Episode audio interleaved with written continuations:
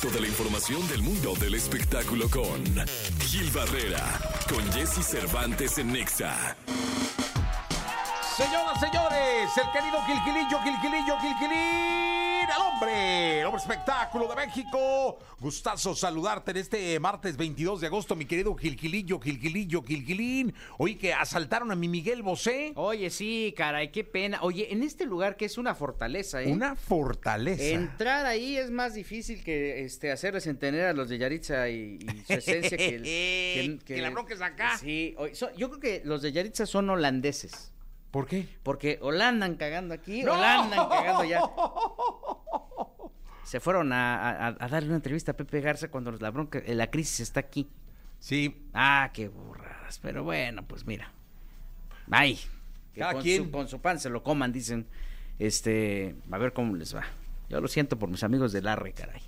No, pero va festival- bien, ¿eh? sí. Ahí les va muy bien. va bien. Y aparte van a estar, ¿eh? Y, le- y les va, y van a batallar, ¿eh? Van a estar. Ahí, va a la estar prueba de fuego de este, de esta agrupación incipiente, porque va iniciando, No, no, no, súper iniciando. este, va a ser en el Arre. Que ya está, yo ya, ya tengo ahí mis botas, Tienes todo tu outfit. Ya tengo unos tenis como botas para poder andar ahí a gusto, porque sí está grandísimo, ¿no? ¿Para qué me llevo botas? Voy a regresar con callos. Oye, sí, Miguel Miguel Bosé está, pues, eh, está bien fuerte este tema. De repente él anuncia en sus redes sociales, tras varias especulaciones que habían lo habían asaltado.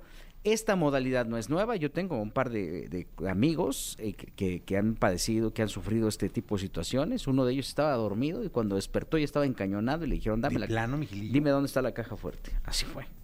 Wow. Entonces, este, aquí desafortunadamente tomaron como rehenes al propio Bosé y este y a sus hijos, ¿no? Este, creo que al final eso no no justifica absolutamente nada, al contrario, eso es deleznable. Y hoy por hoy, pues, este, ya Miguel ha estado como externando en sus redes sociales eh, la- eh, qué, es lo que pasó. El- eh, es una fortaleza ese lugar. En ese lugar vive gente muy, muy, o sea, muy es- importante. Entrar es un rollo, no es fácil entrar.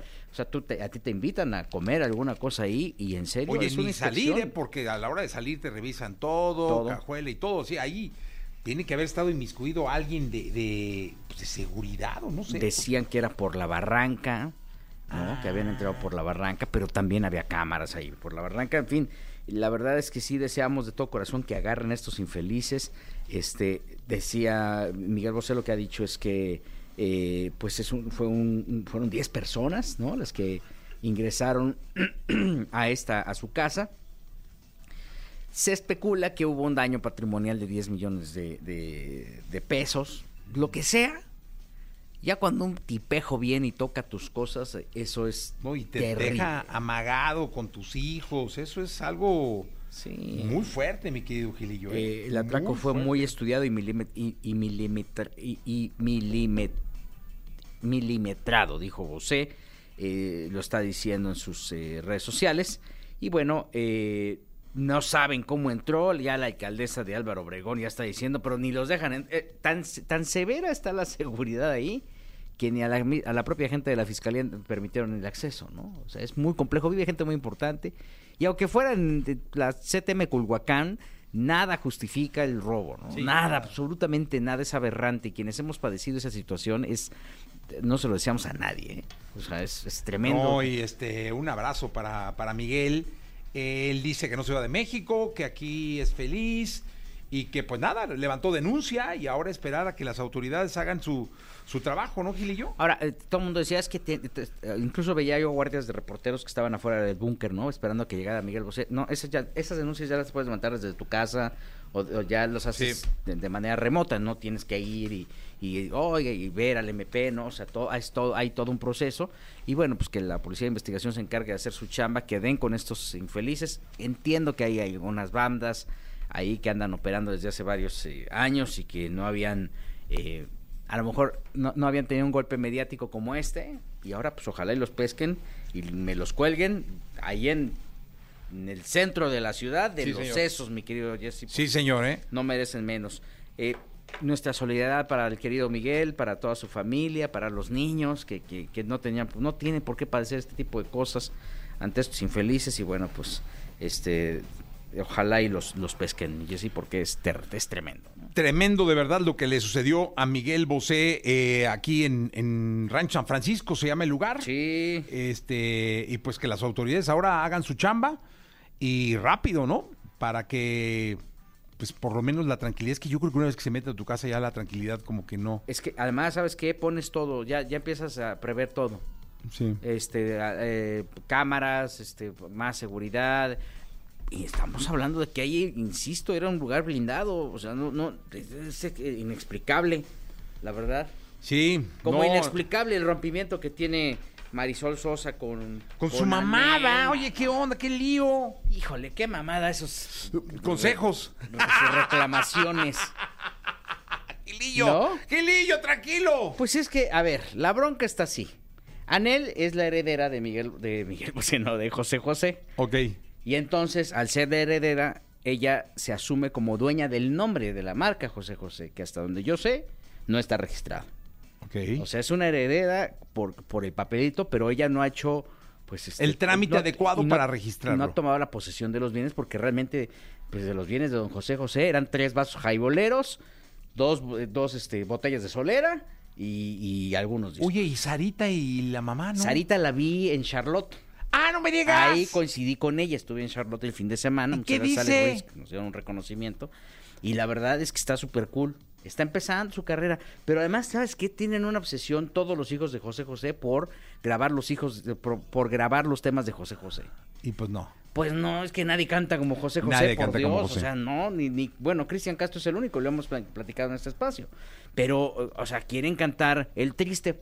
Pues no. No, Porque no, ahí no, donde no. está con don José José, está así como en el meme haciéndole las manitas así de la molestia, porque, pues no, ¿cómo? ¿Cómo se pone a O sea, cantó el triste, eh, Sarita. Sarita que hizo, hizo varias eh, interpretaciones de. Bueno, cantó, cantó varias canciones de su papá, El Triste y este. eh, Mi Vida, ¿no? Así, cosas así. Cuatro o cinco canciones. Y luego Marisol hizo el, fi- el fin de semana un festival con sus cuates, los rocker- rockeros, como. eh, a propósito de ese disco que grabaron de éxitos de José Ah, José. ¿te claro, claro, claro. Ya se cumplieron veintitantos años de ese disco. Entonces, a propósito del aniversario del lanzamiento de ese disco, ella hizo un concierto en el que tampoco le fue muy bien porque obviamente pues eh, cantaba en todos los temas y pues todo el mundo le echaba ahí carrilla. ¿Cuál es el problema? Las dos, tanto Sarita como Marisol, a las dos, las, a, a- Marisol, a Sarita la traté ya y no sabes qué sencilla chava.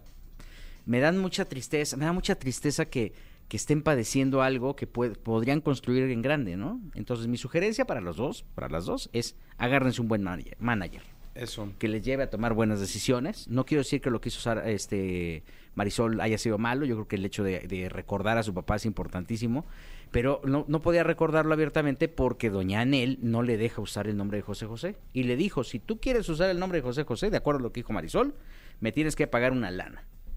Dime, por eso te digo, ¿qué mamá da esos consejos? No, no, no. Dime. Oh, sí, no. No, o sea, dice, ah, pues vas a usar el nombre de tu papá, me tienes que pagar, mijita, porque yo soy la dueña. ¿Te Ahora? ¿y, y un abogado avalará eso? La ley, ¿no? La, ley, o sea, o sea, que- que, que lea la ley, que... Primero hay que saber si la señora Anel tiene el nombre, no porque sea, sea heredera universal, eh, eso le permite tener el nombre de José José. Porque No, el, no, no. el nombre, el nombre, aquí Lo puedes tener José. José es, este, es un- una marca. Siempre cuando esté registrada. Exacto. O sea, eso es una marca. Y eso, si ella es, si, si José la tuvo registrada, que no creo, este, pues ella podría ser propietaria, pero tendría que registrar esa marca. Sí. ¿No? Entonces, ella, ella se casó con. Jesse Cervantes es una marca. Jesse Cervantes es una marcototota, ¿no? No, que le ya, sabes, ahí como la de pedo, pero yo, Sí. es una marca. Sí, entonces. Es una marca. Este. es- y- y- y- Muy manoseada, pero es una marca.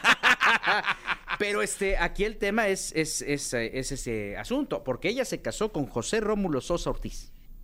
No con, o sea, No no, con con José José, José Ahora, se casó, ella vivió un matrimonio con José José, porque estaba llena de oropel, de lujos, y lo cuenta en su libro. Hay dos libros, hay un libro que se llama mi, Esta es mi vida, que es la biografía de José José, que es una, lo voy a traer porque eh, este, siempre lo tengo como referencia. ok. Y entonces en ese libro José José relata los momentos que vivió con Anel y con todas sus parejas. Y el, el capítulo donde habla de Anel, no hay un adjetivo positivo para la que fuera mamá de sus hijos. Ah, qué caray. Todo el tiempo se la pasa aventando cosas diciendo, no, como Anel que me sacó el dinero y su hermano me estafaron y este por ellos este me hundí en el alcoholismo. Es más, se casaron hasta en Catemaco patrocinados por la marca del murciélago. ¡No! Te lo juro. No, no, Gilillo. La marca del murciélago le soltó una lana y él decía, qué paradoja. Bueno, decía, qué paradoja, ¿no? Decía, alguna cosa así. Y entonces, este, así fue. Y él culpa a Anel. Y en el libro de Anel, Anel Se culpa a ella. No, la- no es cierto. Fue la eterna enamorada de José y, y decía, yo todavía, este, a- eh, con el rompimiento avanzado, ya con mi, ya en mi etapa de madurez, ya, ya adulta, muy adulta, todavía recordaba a José José, con, a, a José con sus canciones y nos dábamos unos besos apasionados y unas cosas así que dices, ay, Anel, ¿Será cierto? candente. Pero este, aquí el tema es que, en síntesis, en este momento, ninguno de los hijos puede usar el nombre de Anel porque Anel está pidiendo. José José. de- perdón, el nombre de José José. En síntesis, ninguno de los hijos de Anel puede usar el nombre de José José porque Anel está pidiéndoles billetito por adelantado para poder hacer uso de la marca. Porque ella dice que es la heredera universal. Hasta el momento nadie ha mostrado un papel. A lo mejor puede haber, ¿no? En, en- en- Sí, claro. ¿no? Puede haber en los juzgados ahí diciendo es mi heredera universal, ¿no? Pero, este, pero pues es la mamá.